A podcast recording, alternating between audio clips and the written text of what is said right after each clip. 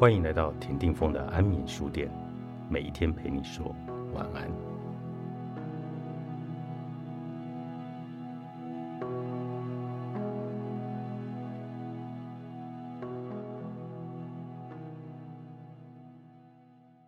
无助并不是世界的全部，视野渐行渐宽，才发现无助不过是生命中的一部分。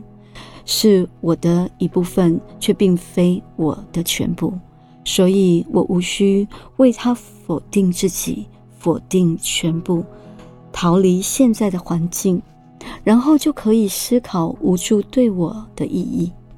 无助在告诉我，我很可怜，我需要保护，我需要帮助，我需要陪伴，我需要安慰，我是个可怜的小孩。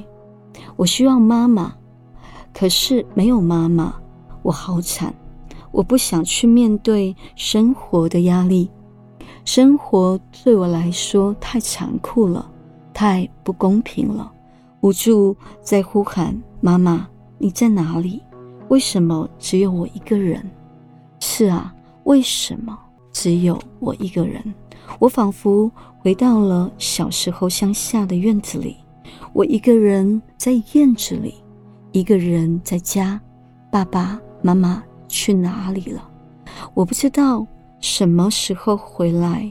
我不知道。院子里没有任何人，只有我。从太阳正午到太阳西下，到月亮升起，还是我一个人。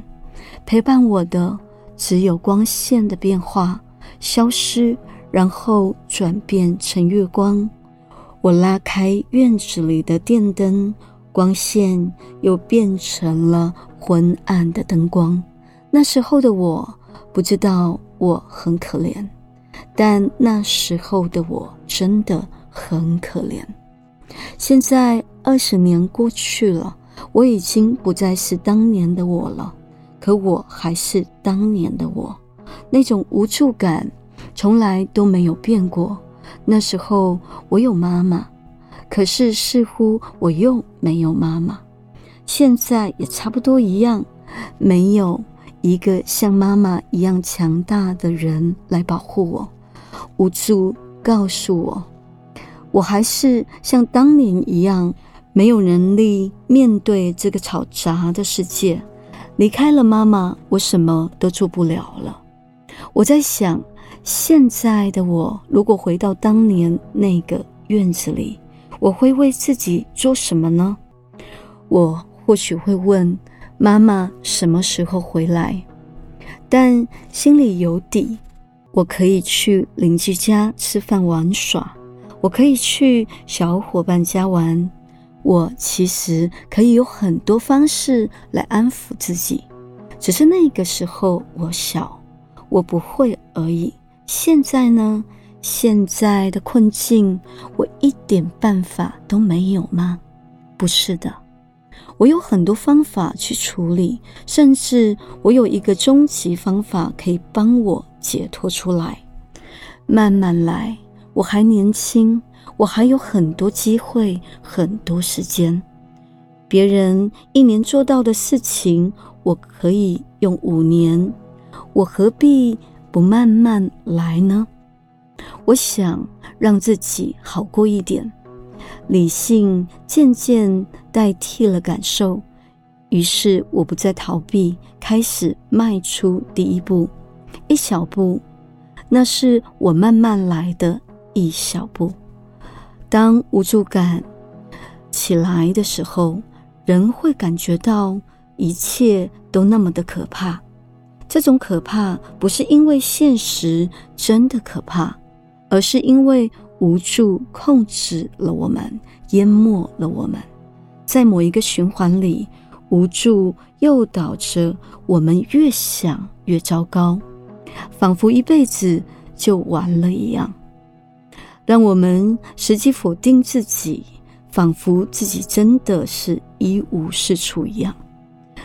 这种无助，实际上是一个人退化到小时候，在早年的时候，我们每个人都经历过很多无助，我们的爸爸妈妈无法及时照顾好我们，让我们有很多自己一个人面对生活的困难的经验。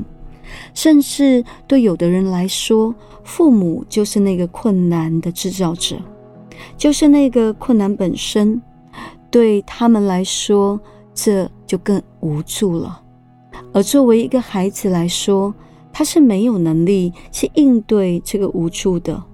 为了活下来，他必须抽离自己，必须隔离自己，仿佛在身体里面，这个人不是自己，只是一个机械的存在。这样才让他在无助面前有一点存活力。而长大后的无助，就是在提醒你。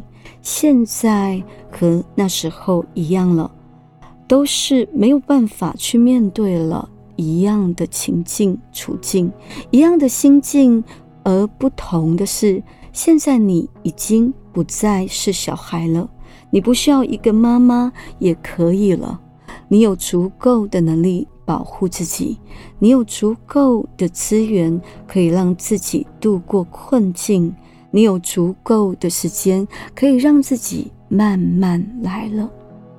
当你看到现在有力量的自己后，你会心疼当年的你，感谢当年的你，欣赏现在的你。你会发现，其实你一直都很棒。每个人都会无助，无论成功的人还是失败的人。无论开朗的人或是忧郁的人，他们都有无助感。成功和开朗的人不是没有无助感，而是采用了积极的方式来解读和面对无助。不逃避，留下来就是一种成长。听听他，你就会找到力量。不是别人不懂你。而是你不懂得爱自己。作者：从飞虫，高宝书版出版。